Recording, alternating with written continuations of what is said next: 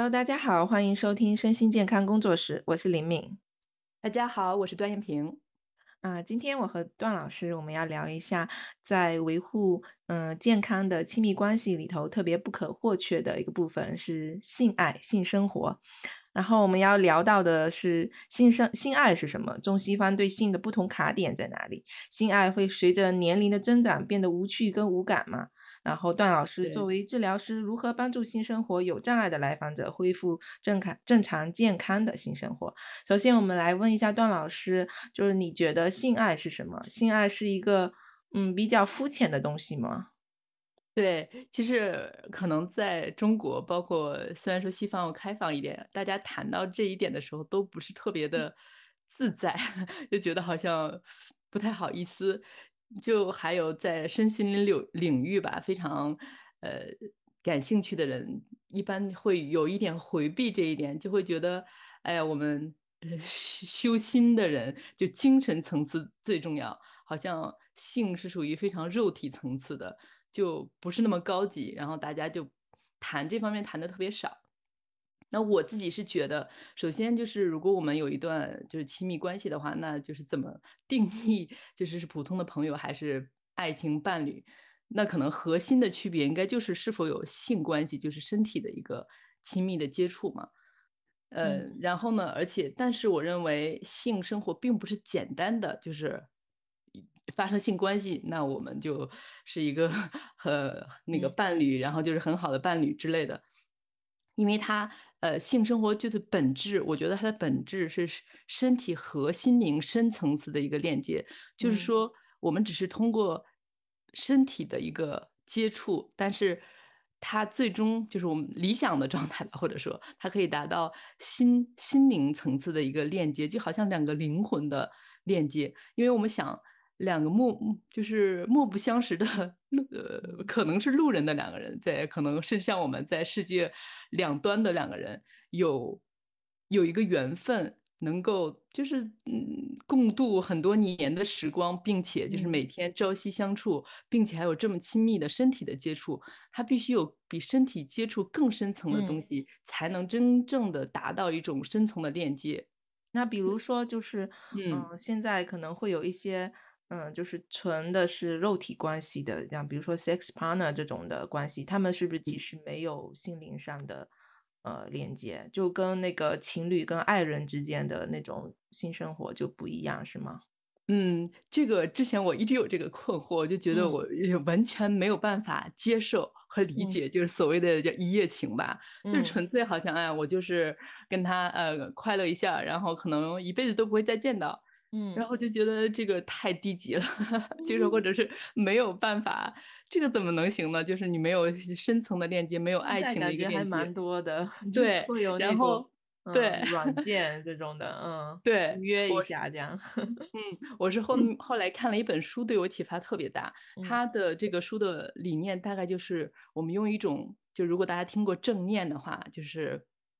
嗯，完全活在当下，就是你现在在吃饭，你完全你的意念、你的呃意识觉察，完全在你吃的这口东西，它的质地、它的味道，就全身心的在你所在的事情上。然后呢，这本书就是说到性爱也是这样的，就是你在和伴侣在一起的时候，你没有在想，哎呀，明天我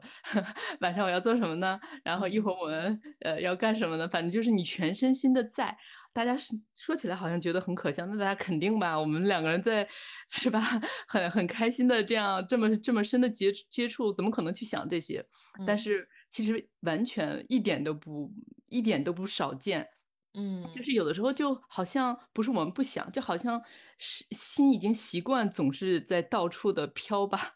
就我们的念头总是很很复杂嘛。就我们静坐的时候会发现，哇，原来我有这么多的念头，所以我们很少有活在当下。即使是在性爱，就是性关系这种相对强烈的感觉上，所以很多人就会追求那种很快啊，或者很强烈的一种 性的性生活中的感觉，就是为了这样你才能把。好像把你的念头和觉察不会跑掉，因为它只要有很慢的话，或者很所谓的呃温柔的话，你好像都没什么感觉，因为心没有心心思没有细细密到这种程度。那回到你刚才说的这个问题，就是说，所以说一夜情这种，那是不是肯定没有深层的链接？我嗯看这本书的观点对我的启发就是，他就说，如果你只虽然是一夜情，你两个人当然都是同意的，两个人都知道是一夜情，两个人都嗯。是愿意这样发生一夜情的关系的话，如果他们两个人全身心在这个过程中都是在享受，就好像你在吃一个美味的东西，你真的每一口都在享受，而且你是完全有觉知的在享受，而且你也知道你有意的选择的就是，呃，今今天过后就不会再见，嗯。那这个过程也可以是很美好的，呃，嗯，也可以是一个就是滋养的，至少那那那那一页是滋养的一个关系。明白。即嗯使在永远不会再见到。所以当时这个观点对我非常震撼，非嗯常有启发。我觉得，嗯啊，还可以这样的。嗯。对，所以主要还是看说，嗯，这两个人有没有真的就是全身心的在投入，有没有，真的，嗯，就是不只是身体在，他的嗯大脑还有心灵都是在这，个此时此刻。对，对，对，是这样。所嗯以就是说，当然这种一夜情，就是说我刚才提到的，要有一一种深层的灵魂啊，或者什么样的链接，那肯定只一夜的话，那当然不会达到某一种深度，就肯定不如你十年、二十年，就是共同生活经历积累起来的这种感情，就是链接的层次和深度，那嗯，应就是。很难同日而语。但是至少在那一夜，就是在那每一瞬间，你是全身心在的，他已经嗯就得到了某一种程度的滋养。因为并不嗯，是每个人可能都准备好或者想就进入一种长期的深度的这样的关。系，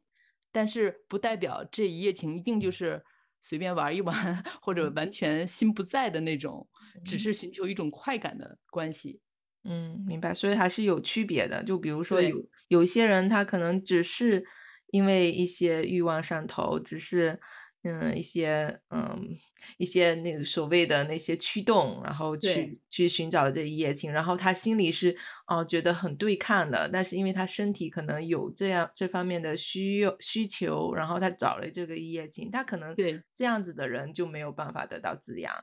对对，所嗯以这样的话，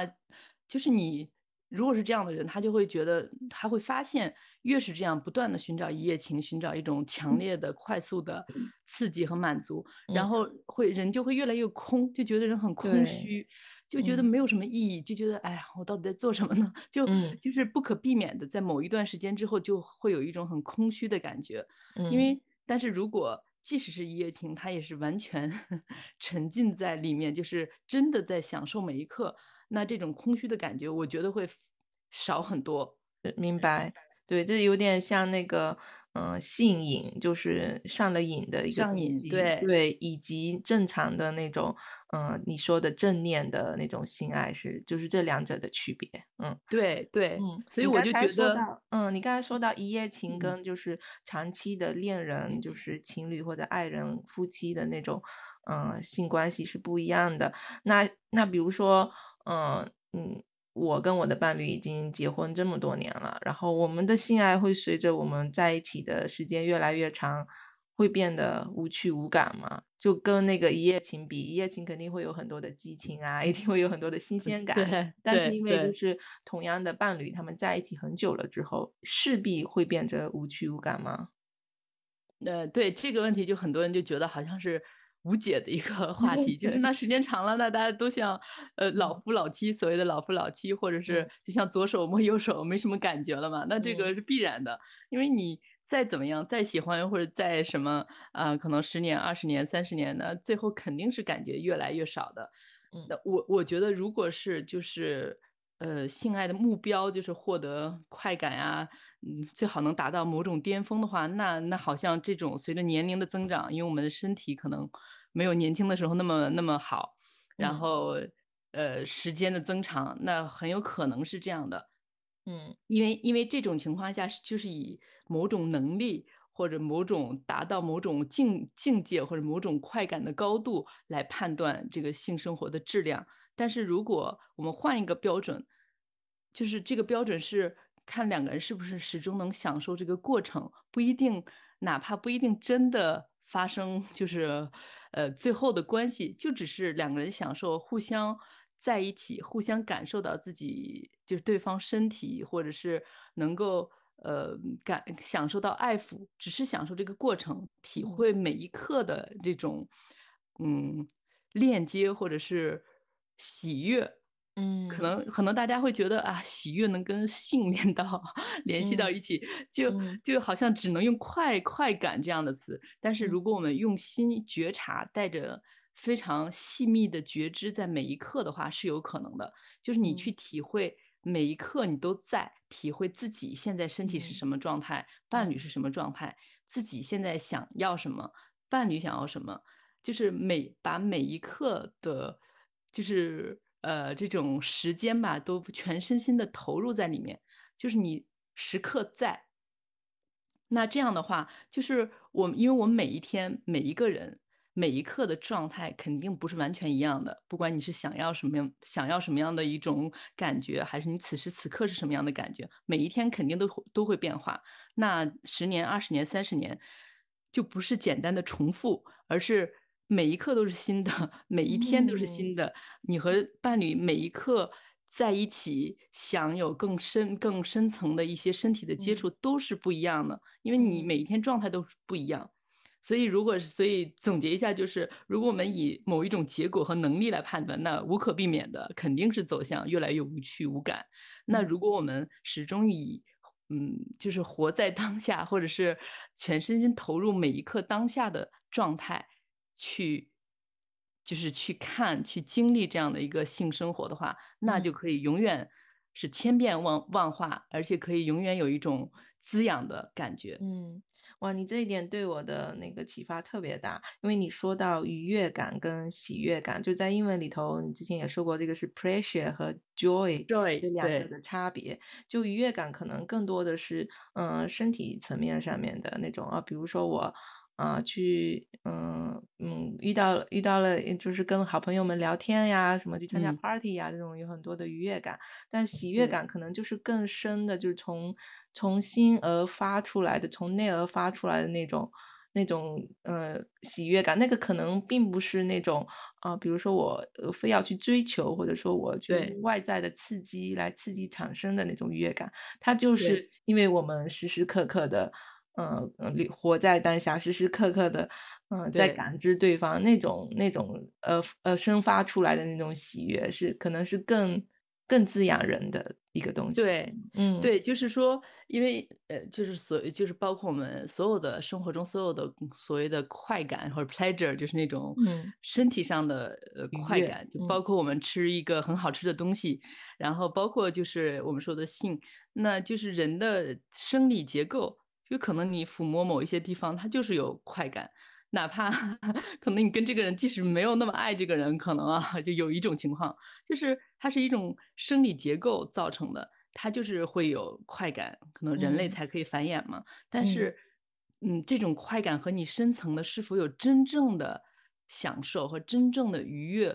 不嗯一定是等同的。就哪嗯怕你有巅峰的快感，也不一定等同于喜悦，因为它就是一种生理机制。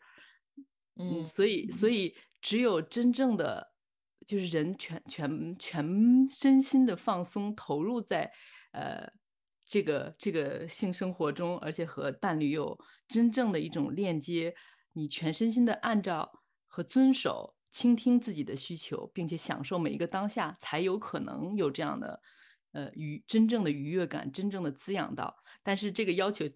也不是要求了，这种境界肯定是相对比较高的啊。但嗯。是我觉得有特别想谈这一点，就是觉得，嗯。嗯，可能收听我们节目的很多人也是，他并不是他并不觉得性是肮脏可耻的，也觉得这个很重要，但是好像会陷入一种无解或者悖论中，就觉得，嗯。哎，反正，哎，那怎么办呢？或者有一些会觉得，那我就多学一些什么什么技巧啊，呃，或者学一些什么样，我多穿一些什么样的 衣服啊，呃，怎我怎么保持年轻啊？但是就总觉得好像，啊，可是再怎么样，它还是会消逝的呀。嗯或者我再怎么学一些技巧，再怎么穿什么样的衣服，它总是有一个厌倦的过程，而且毕竟是有限的。哪怕有一万个技巧，那还是会有限的，一万次之后就没有了呀。就是说，好像 那就陷入无解。嗯哦，完对，全是嗯。对，所以我就觉得，如果你只有深入内心，就是外面的，不管是工具还是衣服还是技巧，它都是有限的。但是如果你始终和自己的内心、自己内心的状态、自己无时每每时每刻的一种，呃，想要什么去有链接的话，那它就它就是无限的，因为内嗯。心的世界、内心的变化是无限的。嗯，你说到这个无解的状态，其实我有一段时间也陷入到这个无解的状态。就是因为我们就是我跟我伴侣，呃，现在有两个非常年幼的孩子，然后这两。个孩子又是非常非常难带、非常难搞的不睡觉的孩子，睡渣宝嗯。宝。然后我们在带这两个孩子的时候，就身体是呃，非对，体力是非常大嗯。的挑战，是每天是嗯。非常非常疲劳的。我们就会嗯。觉得，哎呀，我们的夫妻生活里头就缺乏了性生活，因为我们这样的疲劳状态下，我们没有办法，嗯，就嗯。是给对方，嗯，这样子的就是性生活上面的维持嘛。然嗯。后我当时我甚至就是当时就觉得说我是不是有什么问题啊，我是我已嗯。经没有 这样的欲望了，我 是欲。望是不是消失了？因为我真的太累了，一个是太累了，还有一个就是我没有办法放松。因为，嗯，小孩子他就睡着之后，他会不停的再醒过来，你不。知道他什么时候会醒过来。所以你如果要有这样一个，呃，性生活的行为的话，你就没有办法进入放松的状态。然嗯，后。但是你今天就提到了说，就我们要解这个无解的状态，就是不要把，呃，性生活当成是一个结果，当成是。一个，呃，就是一定要有一些什么东西最后的。结果，对，而嗯。而是它整个过程，它也是，呃，全。身心跟对方就是可能只是一个拥抱，可能只是一个亲吻，可能只是一个，呃，抚摸，这样子。就已经是能达到，呃，很多层。次上面的，就是你所说的正念的性呃，性的那个那个那个叫境界嘛，可以这么说，对，嗯。对，我觉得可能这个就是很多，呃，就是至少觉得性生活是重要的人的一个误嗯，区。就是嗯。我们一很多人就觉得性生活好像等同于，呃，性关系，然后最后达到 某一个结果。大家就是好像那当然就是这样，不然是什么？或者嗯。其他的，呃，所谓的都到都都叫前期准备阶段，都是为了最后某一刻而准备的，好像就没有最后某一刻的结果重要。但是实际上要把就是前所谓的前期准备啊，就是嗯。其实和最后的结果是同等重要。所以这样就像你说的这种情况，比如说孩子很小，然后又很累，也没有大大块可以放松的时间嗯。的话，那你就可以就是不一定一定一定要有这个结果。因为这样的情况，就像你所说的，就很难有像以前没有孩子的时候，有大块大块的时间可以慢慢的享受，然后最后达到某一种高高度。但是如果是像现在没有那么多时间的话，可能就是一个就是好好的抱一下10分钟，什么嗯。都不做，就好好的抱一抱而已，仅此而已，没有更多。就就就是能感觉到，啊，对方在这里，他陪着我，我也在我也在，我享受就是可以拥抱一下，放松一下，我们好不容易啊，就是可嗯。以就是简单的一一个拥抱。但是如果两个人嗯。是全身心的在，并且也嗯。没有想我拥抱之后一定要做什么，因为如果是这样的话就很有压力嘛，哎呀，我一会儿孩嗯。子醒了，我又不能做做得更多，就很有嗯。压力。如果两个人只是为了就是为了一个拥抱而拥抱，并没有更多嗯。的目的，拥抱本身就是目的。嗯，那这样嗯。你这个状态就可以不一样，而且也可以就没有那么容易受到，比如说孩子呀，还有这个，呃，这个时间的限制。嗯，哇，你这点对我启发真的特别特别的大。嗯。嗯，然后那但我有还有一个疑问，就是比如说我们伴侣他其实有更多的需求，然后而我可能没有。因为做妈妈来说就是，嗯，嗯。就可能女性吧，可能我不知道哈，我我我这个点我不知道。但是说我在想说女性是不是可能需求会更稍微少一些些，我或或者说我在嗯。我们这个家庭里面，我可能，嗯，的需求会少一些些。然后如果他很想要做的一些动作或者什么的，我不喜欢，那该怎么办呢？啊，对，这个我也是看那本书之后，我自己特别有启发的一点。他嗯。就会发现就是这我看这本书，他就是一个性治疗师，他就说很多来访者，特别是女性都有这个问题。就嗯。说：“哎呀，我我我老公总是想怎么怎么样，然后我根本就不感兴趣，所以我越来越没有欲望。“然后又觉得：“哎呀，我又不太正常，一个女人应该有感觉呀，应该怎么嗯。样啊？”然后他就提到一点，其实因为就是男性和女性大多数啊需求不完全一致。嗯比如说，可能呃男性更多的，或者我们觉得啊，他们需要的更多的是某一种结果，一定要怎么样比较快速的，或或者是什么。好，女性更多的想享受的是一个，就是不一定一定要有什么样的一个结果，她更多的享受的是被这个可能被伴侣关注到，呃，爱抚到，就不一定一定要有一个什么样的结果。但是呢，还有一点就是，就是我们女人有这样的需求，并不是一个问题，也不是一个错误。但是问题就在于很多女性不觉得这是可以说出来的，或者嗯。是我我要去表向伴侣表达，就像你说的这个问题，比如说，嗯，伴侣可能很想做什么，但是你并不想，然后你可以跟他说，哎，我现在我就想让你怎么怎么样，比如你可以明确的告诉他你的需求是什么，而不嗯。是好像你只能呃接受他的引导或者他要做什么，你因为也是爱他的，你又不想让他好像嗯有受挫感，觉得哎那我就迁就一下吧。但是时间长了，你肯定就慢慢的就不想不想不想有任何 这样的关系了，因为迁就一次两次可以，但总是违心，就好像很消耗自己的能量，而且你自己也没有得到享受，那你慢慢的就不想做了嘛。所以我觉得真正就是女女性，尤其是女性，要首先要去感觉到自己的需求是什么。比如说，我并不想，我不喜欢他现在所做的，那我喜欢什么？比如说，他摸了你的肩膀啊，我并不想让他摸我的肩膀，我更想让他摸我的头发。那他其实这个伴侣可能他不一定非要摸你的肩膀，摸头发也是可以的呀。所以你可以嗯跟他说，啊，我嗯更想你你可以把手放到我的头发上吗？也可以就是说这样的话，就不是说一定要怎么样。嗯，但是但嗯。是女性要学习，首先要知道自己需要什么，所以这个嗯。有一个要求是你要经常能感觉到自己的身体，所以最后我们也会跟大家强调一下，做什么样的一些小的练习，可以帮助自己更好的链接到自己的身体，然后一旦感觉到了，还要敢于说出来。或者清晰的说出来，就嗯。是其实很多男性他们都希望 女性告诉他们你到底要什么，因为很多时候觉得啊，你这个也不喜欢，那个也不喜欢，你是不是不爱我呀？但嗯可能女性也不是不爱他，但是就是不喜欢他做的，但又没有想到我可以说我要什么呀？那我要什么嗯呢？如果男嗯性知道了啊，你早点告诉我呀，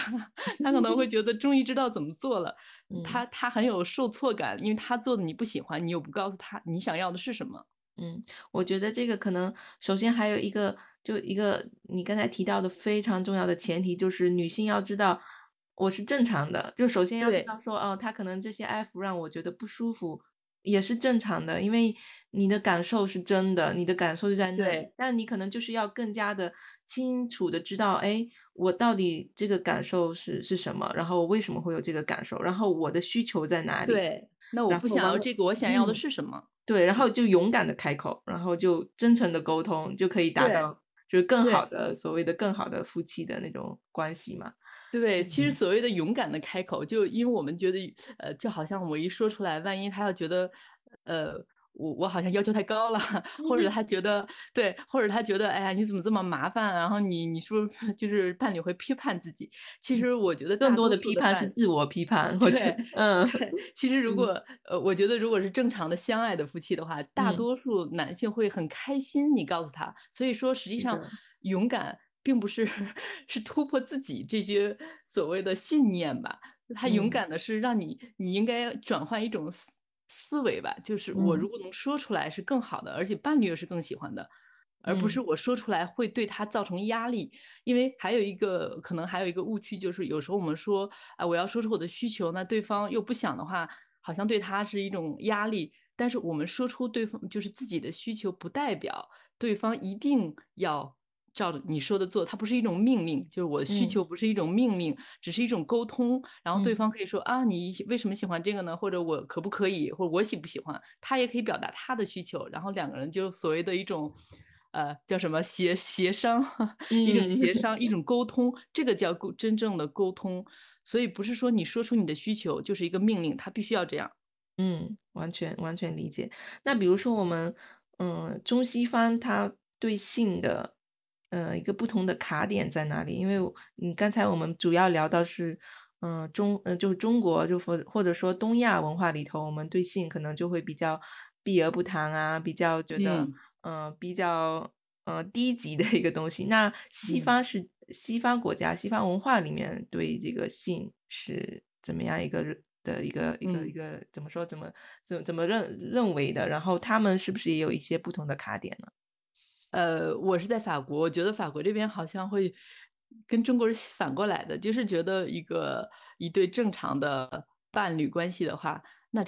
那那肯定是要性性方面的要求和生活，如果没有的话，那那不太正常。社会是这么认为，每个人可能也因为接受这样的思想，也会有这样的感觉。就比如说一个月，哎呀，我完全就不想接近我的伴侣，哎呀，我不太正常，我要去看一个那个治疗师，或者是呃呃，我们两个很少有这样的关系，哎呀，我们夫妻关系不正常，我们是不是要考虑离婚？啊，这边是非常非常正普遍的，就大家嗯都觉得就是这样啊。那你你是伴侣关系，肯定要这方面的一些规律的生活，没有的话，那就是不正常，或者是身体不正常，或者是关系出了问题，那就要考虑怎么两个人继续怎么继续走。呃，我我感觉好像中国是，好像是啊，我现在很久没有在中国过，但是我接触到的中国人，感觉就很多人都觉得很正常啊，或者三四十岁了，那你还整天想这个，呃，好像好不太好像不太正经啊，或者是你的要求也太高了呀，呃，就就觉得这个这方面不是最重要的，或不太重要。而嗯。且就很多人觉得，你看我我伴侣各方面都很好啊，然后工作也很努力，对孩子也很好，对嗯对老人也很好，然后嗯物质条件也不错，只是这方面他没什么要求或者没什么需求，然后只是我们不太有经常这样的一个性生活，那完全不是一个考虑分手的理由。在中国普遍来说，我感觉是这嗯样的。嗯但在在西方那绝对不是，这 个是好像是主要的呃那个判断标准之一。嗯嗯，那其实嗯有这一个不同，主要是因为我们文化上面的差别嘛，我们 这么几千年来文化的差别嘛。可能是有一点文嗯化的差别，就是嗯中国传统文化中一直就夫妻关系都不是主要的，都是嗯孩子，嗯，好像都是我们繁衍后代。嗯，我，们好像一直都是提性色色变的那种，就比如说我们对对电视电视上面发广告，他们就是很多广告会在讲说啊，你这个也有意外，嗯、意外怀孕了之后啊，你无痛人流啊，这种广告特别特别多。但是关于嗯、比如说怎么做。嗯，防御啊，怎么安全套啊，这些的广告就特别少。就其实 这个还挺病态的。你你我你这，么多呃无痛人流的广告，那你 安。全套的广告去哪了呢？你要提前要做。好这些防御，就不会有 需要无痛人流的时候了呀。也就是对，这个就就好像，性教育还哦，是不够，嗯对，性教育非常欠缺，就好嗯。像据说中国，呃，可以经常就是经常谈到女性生育的问题，然后大家要，嗯。呃，现在生育率降低，然后我们要就是积极的 生嗯。孩子，但是同时没有人谈性关系、性生活还有性教育方面的，但是可以嗯。谈生育，所以这个就嗯，挺奇怪的一个现对。象。对，确实，谈性色变的这个现象真的应该要应该要改一改了，不然对，是我觉得会是一个比较大的问题。嗯，包括对年轻的，嗯，女性或者女性，对，对，嗯，或者说女性学生十几岁的那种女孩子，这些都是是很缺少这方面的，常识和护自。教育。嗯对对，嗯然后又想到中国就是这个可能性的这种呃情况跟呃比如说道家文化或者中医文化应该也有关系，因为在道家就会觉得对身体不好，好像过于频繁的 话对身体不好。对，这个可能也是文化影响之一。当然，这个到底是好还是不好啊，这个这个我 我们在这里不做具体的讨论，因为它肯定是有背后的一些很一些理论基础。但是就是说，这个也是影响很多中国人对性的看法的原因之一。嗯，明白。那作为治疗师呢，嗯，你的来访者中是否也有那些，就比如说经历过创伤、性经历过性骚扰、嗯、强暴，然后性侵的这些来访者，他们，嗯，是不是就很难跟自己的身体进行连接，就很难享受性生活呢？对，就是呃，据说是非常普遍的一件事情，就全世界的女性受到过，嗯，就是性骚扰啊、性侵啊，就是就是这方面的伤害的人，我看过一个研究，大概至少是百分之二三十的女性啊，至少我当时就觉得哇，有这么多，就非常非常普遍，比我们想象的要普遍的多。但是，一般我们觉得没有那么普遍。但是，因为首先大家不会 随便说，就这个好像很难以启齿的一个一个事情，呃，而且还有很多伤害是比较隐蔽的，它不一定真的就是呃强强暴，可能是就是小时候被。某一些的异性就是就是被侵犯身体啊，这种就很多人可能就至少不觉得那是一种伤害或者是不允许的，然后呃成年之后又觉得没有办法说，所以他其实身体上会受到很多的影响。就是我们另外一期博客中讲到那个创伤保护机制，就是整个人经历过这种创伤，他是处于一种。始终处于一种应激状态，就是压力状态，然后大脑始终没有办法放下一种警报，而且呢，这种警报在有身体接触的时候会开启的更厉害，因为他曾经受到的伤害就是身体的接触嘛，所以一旦哪怕是和伴侣是他真的爱的一个伴侣，一旦有这种身体的接触，他这种大脑保护机制自动就开启，然后他很快就就就是我们上次说的几种方式。或者是战斗、逃跑、僵住、讨好，那在性关系中也是一样的。比如说，一旦有身体的接触，因为他曾经有过这样的创伤，他可能或者一定要控制整个过程，所谓的战斗，或者就好像就进入不了那种体验，就跟身体的链接瞬间就失去了，就很僵硬，就是所谓的逃跑。还有一些人就是就是就是就是僵僵的，就是好像什么都感觉不到。然后有一些人是。就想别的事情，好像没有办法专心，这种都是逃跑或者僵住的一些表现。还有一种人，女性可能居多一些，她就不断的讨好伴侣，就是伴侣想要怎么样，她就怎么样，她完全会忽略自己想怎么样。就是我们刚才说要知道自己的需求，并且呃勇敢的表达出来。但是如果是曾经受过创伤，并且他存活下来的模式是讨好的话，那他就很难做到。因为他习惯性保护自己，就是一定要让对方满意，让让伴侣满意。就可能他的伴侣，他现在这个关系并不需要这样，或者伴侣也不需要他讨好，他完全可以，嗯，说出自己的需求。但是因为他习惯性的这种策略，他就不嗯，对保护机制，他就习惯性的不觉得自己可以说出自己的需求，甚至他都不知道，因为他完全失联，都不知道自己的需求是什么。他就会一味的讨好，但是时间长了，他就会觉得，哎，他的身体会有反应，他的身体就不想，就就所谓的性冷淡，因为他始始终在讨好自己的身体的要求，完全不被听到和满足的话，他慢慢的就没有什么感觉啊，觉得，哎呀，我为什么不想呢？我还要讨好啊，可是我又做不到啊，所以他就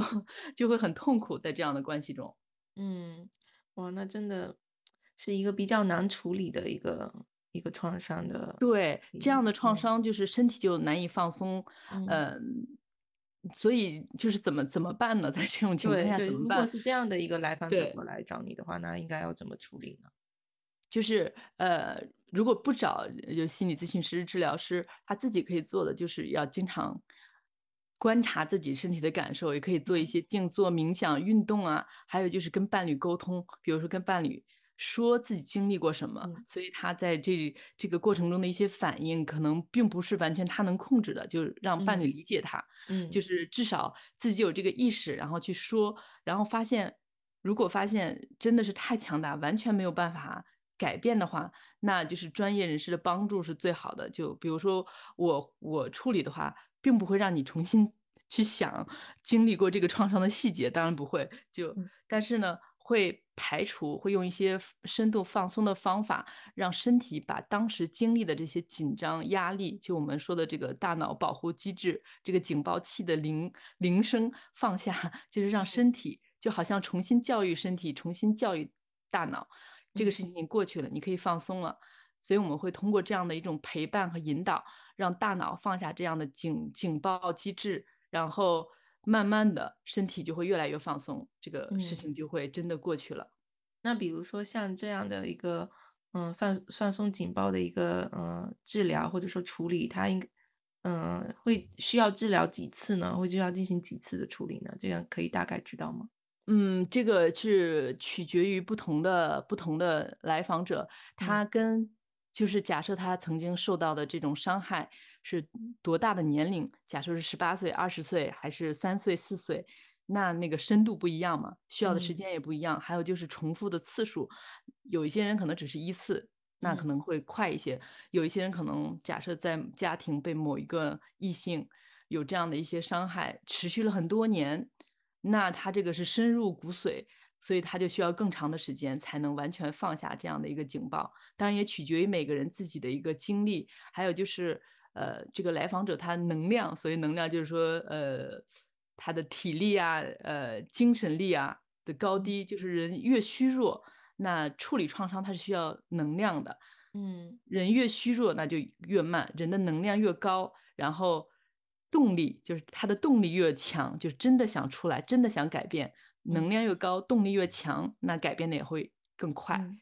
明白。那我们嗯最嗯播客的最后，我们来用一个可能五分钟的一个正念冥想的练习，我们来就是大概的感受一下段老师这个对就是性生活就性生活有有障碍的人的一个一个哎，诶其实也不是哦，其实正常的情况下，我们也可以用这个练习来提高就是自己对性生活中的觉察力，也来看一下自己真正是有一个什么样的需求，是吗？嗯，对，嗯，呃呃呃，在做这个之前，我还想提一句，啊，嗯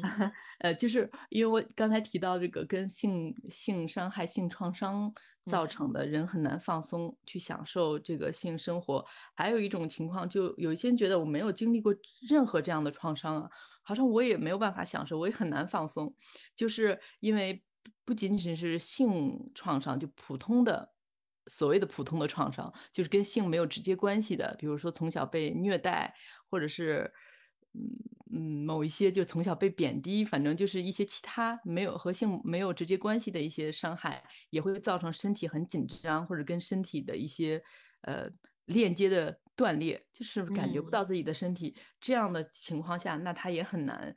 就是在性生性生活中放松啊，或者享受。嗯，哇，竟嗯，然这个也有联系，就比如对。就那种其他的创伤也会联系到性生，活是否和谐。哦，对对，嗯还有一种情况，呃，就是在某一些文化、社会或者家庭中，就对这方面会特别的排斥。比如说嗯这个文家庭中就一直说啊，千万不要跟男性接触啊，男人都不是好东西。假设啊这样的，嗯或者说啊，性就特别肮脏，只有什么什么样的人才会呃不断的想要什么什么，就就就会有这种很负面的，而且很很很好像这种这种状就是这种性关系是非常可耻的一种关系。嗯，嗯，洪这。样的话对，这样的话，包括是社会文化中，有一些社会文化中会有这样的一些，就是潜移默化的教育。这样的话，很多人如果深受这种文化的影响，这种家庭的某种洗脑吧，他就嗯会很难享受性生活，嗯即使他没有过任何任何任何方面的一些创伤。嗯还有在中国比较普相对普遍一点的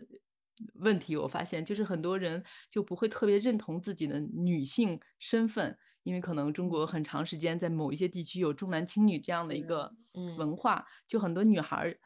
从小就会被歧视，就说哎你这个或者说被当成男孩子养也有。或者被当成嗯男孩儿养，或者嗯。是因为她是女孩儿，所以就一直不被怎么怎么样，所嗯。以那就是她就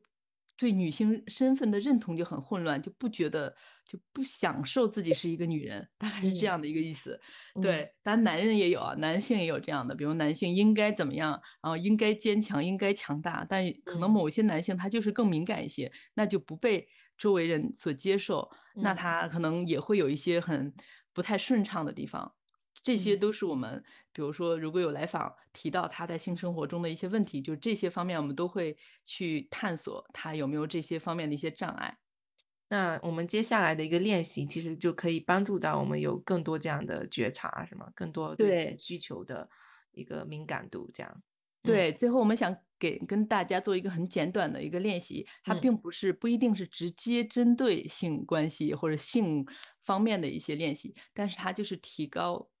嗯，我们的一种觉知。就是刚才我们一直在说，呃，就是性生活也可以带着这种全身心的一种投入，一种活在当下的状态去去感觉。那很多人就说，我好像思绪一直在跑，我也不知道我的感觉是什么。然后他呢，他就没有办法做到。所以有一些很小的练习，我们可以经常自己做一做。平常生活中也经常观察自己是什么样的感觉。比如我很累的时候，去观察，哎，我很累，我怎么得出我很累的这个结论？就闭上眼去，闭上眼睛感觉一下。就有的时候我们太快的跳到结论上，以至于忽略了，就是身体给的很多信号。让你得出了我很累这个结论的那那个过程，嗯，然后我们平常就是要注意，就慢下来。我觉得这个很好吃，好吃是一个结论。你在你舌头上的味蕾是什么感觉？你很累，累的是累之前你是感觉到了什么啊？肩膀是耸起来了，然后还是头疼？是什么让你得出了你很累？嗯，对，OK，嗯，那我们现在可以开始这个练习了。嗯，对，嗯。所以，如果是在听我们播客的朋友，如果是可能的环境下，就不要在开车呀这样的这样的环境中，嗯，就可以简单的此时此刻就闭上眼睛，然后感觉一下自己身体和椅子。如果我们坐着的话，或者站着的话，就我们身体和椅子的一个接触。比如说坐着的话，就是能知道啊，我在这里。我能感觉到椅子的软硬。如果脚在地面的话，就感觉一下脚和地面的接触，它是有一个接触。所谓的接触，你能感觉到温度、软硬。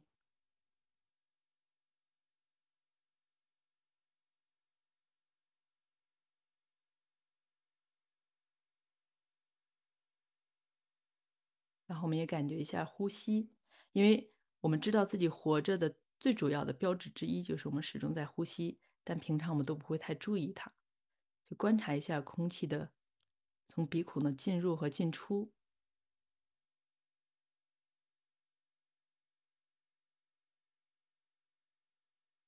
甚至你可以跟呼吸就玩个游戏，你可以快一点，然后观察身体是什么感觉；你可以慢一点，再观察身体是是什么样的感觉。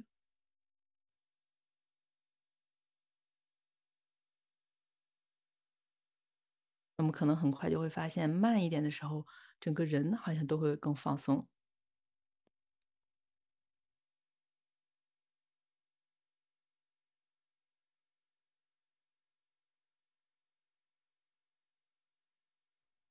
然后在这种相对放松的状态下，你去寻找身上，比如找到三到五种不同的感觉，就是细微一点的。不是说，哎，我感觉很好，感觉不好，这么粗糙的。比如说是冷、热、麻、胀、酸、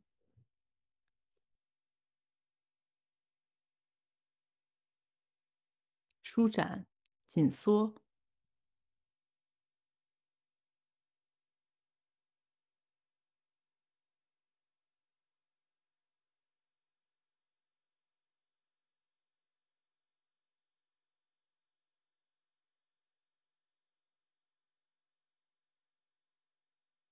看你是不是可以找到三到五种不同类型的感觉，是哪一个地方，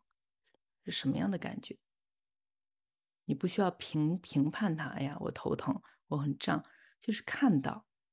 仅此而已。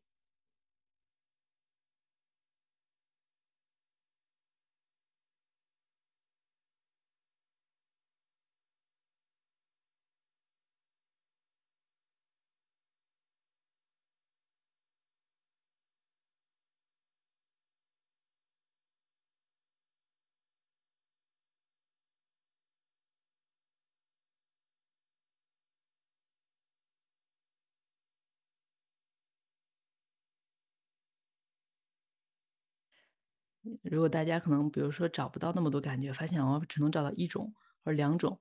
或者 好像什么感觉都没有，那说明就是自己平常跟身体的链接很少。那很可能在性生活中也是这样，就平常多做这样的观察练习。那比如说，其实我的感觉就很多，就我发现我的脚底那边有一点点冰凉冰凉的。嗯，然后我嗯坐在这个沙发椅上面就觉得嗯挺硬的，就感觉就很嗯很就是很不并不是很舒呃舒服那种感觉。嗯。然后我感觉我的肩膀有一点紧。那比如说这些这些反应，它是都在告诉我们什么呢？对，这些就是这些我们现在做的练习，首先观察到，就是你观察到特别好，然后告诉什么，就是其实其实你现在没有看它之前，肩膀也是紧的，但是我们看不到，那我们看不到就什么都不会做。但现在比如说你看到，可能第一反应就是想让它松下来，因为身体肯定是肯定是想要舒服一些的。嗯，所以如果我们看到了之后，当然就是如果是紧张那，就让它放松下来。如果是这个沙发很硬，我觉得不舒服，我的身体不喜欢，我就换一个其他的地方坐。所以第一步是看到，然后第二步是看到，看到之后再看到这个身体这个地方他想要什么。如果是不舒服的感觉，那他想要什么？那如果是想要让肩膀更加放松，是不是主要的方法是通过那个缓慢的呼吸，然后慢慢的把注意力放在肩膀，然后让它一点点点放松，这样？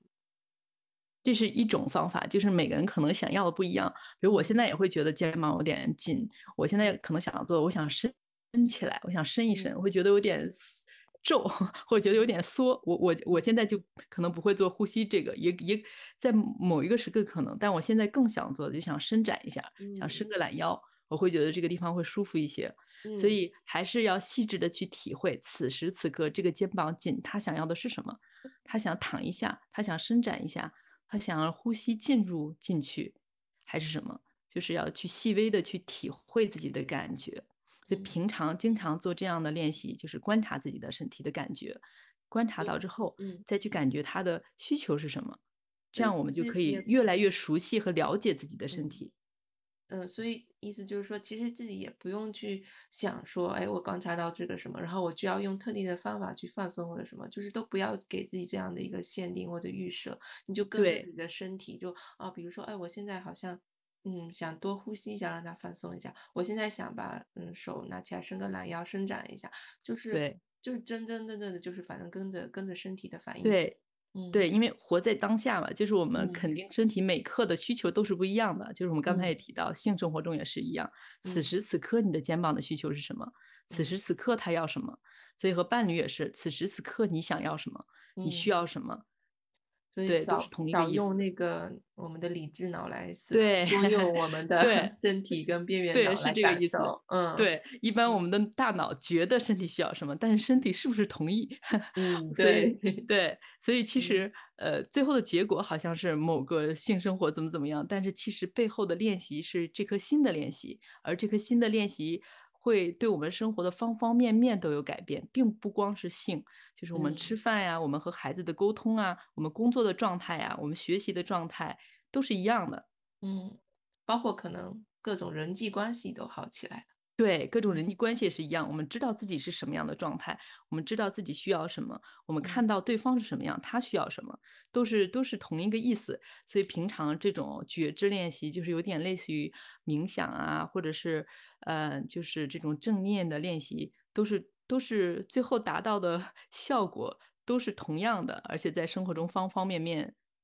当然，有一些朋友经常跟我说。我根本就没有办法静坐，就像我们刚才简短的这样的一个引导，很多人会说：“哎呀，我早就跑走了，我脑子里有一千万个想法，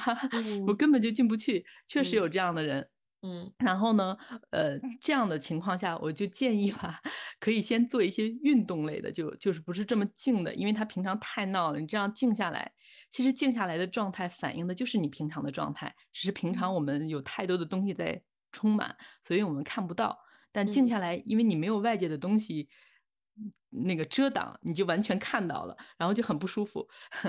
所以它反映的其实是你自己平时的状态。如果你静坐的时候这样静下来，觉得思绪飞扬，那说明你平常就想的很多，就是头脑很乱。如果你现在坐下来发发现各个地方都紧张，那说明你平常就是很紧张的状态，只是你没有看到。嗯，所以静坐时反映的状态。或者是冥想啊，或者正念这种练习，它反映的状态就是你平常的一个状态。如果你很难静下来。就做一个小时，你会觉得就是看着这些念头反复来反复去，然后烦躁的不行。那这种情况下也不要强迫自己啊，再坚持五分钟，再坚持十分钟，也不用这样，就可以可能就是说明现在你这个阶段还没有完全的准备好，可以先去做一些运动性的，比如说多放多把手机放在家里，然后去外面走一走、跑一跑、散步，就是有一些你可以不用有。